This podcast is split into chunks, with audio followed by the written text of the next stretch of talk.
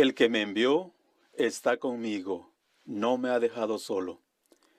Estas fueron las palabras de nuestro Señor Jesucristo registradas en Juan 8:29. Con estas palabras, Él estaba expresando la confianza que tenía en Jehová, su Padre, de nunca abandonarlo.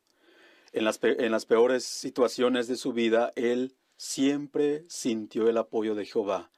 Estaba ahí para ayudarle, brindarle ánimo. Alguien pudiera pensar, bueno, Él era Jesús. Jehová nunca podría abandonar a su propio Hijo. Y quizás alguien se pregunte, ¿haría eso Jehová por mí también? ¿Cómo puedo estar seguro de que Él jamás me abandonará? Bueno, los relatos vívidos en la Biblia nos recuerdan la promesa de Jehová de jamás abandonar a sus siervos.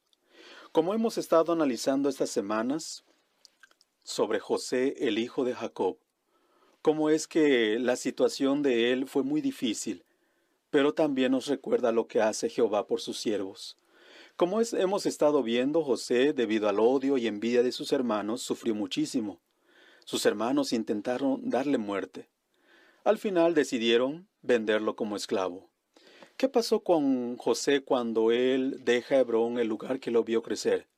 Bueno, notemos aquí, en Génesis capítulo 39, versículo 1.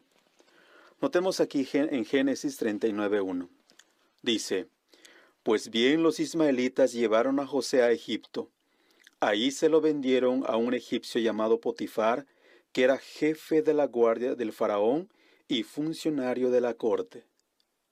¿Notamos ahí? José ya tenía un nuevo dueño. Era nada más ni nada menos que el jefe de la guardia personal del faraón, el rey de Egipto. Y como un hombre rico, este Potifar seguramente él tenía una casa grande, eh, bellamente pintada, muy elegante, tenía amplios jardines, y ahí tenía muchos cuartos para sus criados. Bueno, José seguramente iba a trabajar en un lugar cómodo, en un lugar con muchas comodidades. Su situación como que empieza a mejorar. Sin embargo, de la noche a la mañana, nuevamente sus circunstancias cambian drásticamente. ¿Qué sucede? Bueno, notemos aquí en Génesis 39, 12 al 14, ahí observamos cómo es que fue acusado falsamente de un intento de violación por la propia mujer del Potifar, de Potifar. Y ahí notamos qué pasó. En el versículo 19 observamos de que este hombre se pone muy furioso. Y el versículo 20 dice, Así que el amo de José lo agarró y lo metió en la prisión donde se encerraba los presos del rey, y José se quedó encerrado en prisión. ¿Notó cómo esta la situación de José nuevamente cambia drásticamente? Ahora ya no es un esclavo, sino un prisionero. ¿Y cómo era estar en prisión en aquel entonces? Bueno, se dice de que las prisiones de Egipto eran una especie de fortaleza en las que había, habían celdas subterráneas. Es más, en Génesis 40, 15, en la nota, José se, se dice de que él dijo que estuvo en un hoyo en la prisión donde él estuvo. Bueno, eso nos hace pensar en un lugar oscuro y deprimente. Y no solamente el lugar, sino además el trato que se les daba. Se dice de que a los prisioneros se les colocaban los brazos detrás de la espalda y les juntaban los codos con una cadena. A otros los eh, encadenaban por el cuello. Seguramente José debió haber sufrido muchísimo por aquel castigo tan injusto. No solamente era eso el castigo y el lugar, sino cuánto tiempo iba a estar ahí. Eh, la Biblia dice de que pasó mucho tiempo en ese espantoso lugar. Por lo tanto, José no sabía si algún día iba a salir de ahí. Por lo tanto, los días se convierten en meses, los meses se convierten en años. Seguramente alguien en esas circunstancias bien pudiera angustiarse muchísimo. ¿Qué ayudó a José para no caer presa de la desesperación? Bueno, sucedió algo tan especial en su vida. Note lo que dice Génesis capítulo 39, versículos 21 y 23 notamos esto, esto algo clave y especial que pasó con José. Dice, Pero Jehová continuó con José, siguió mostrándole amor leal e hizo que tuviera el favor del jefe de la prisión.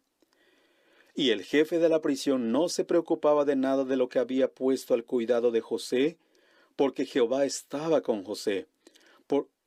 y Jehová se encargaba de que le saliera bien todo lo que hacía. ¿Notó ahí qué hizo Jehová con su siervo? Notamos entonces de que Jehová fue leal con José y lo trató con mucho cariño. Ninguna celda, ninguna prisión puede impedir que Jehová muestre lealtad y cariño a sus siervos fieles. Como notamos en estos dos versículos, Jehová continuó con José, siguió mostrando el amor leal, estaba con José y se encargaba de que le saliera bien todo lo que hacía. Cuatro expresiones claves y no solamente eso, en el versículo 22 notamos de que Jehová hizo que José se ganara la confianza del responsable de la prisión. Por lo tanto, ¿se imagina ahí José como vemos en la imagen en la pantalla? Podemos imaginar ahí José abriéndole el corazón a su querido Padre Celestial y contándole sus angustias. Y puede percibir ahí cómo Jehová, el Dios de todo consuelo, le responde a José dándole paz y tranquilidad? Qué conmovedor relato de lo que hace Jehová con sus siervos, aunque a veces uno se sienta solo, Jehová está ahí con ellos para ayudarlos. ¿Qué lección podemos aprender de este relato? Bueno, podemos sacar al menos tres lecciones muy valiosas. Primera lección. Pasar por pruebas no quiere decir que hayamos perdido el favor de Jehová.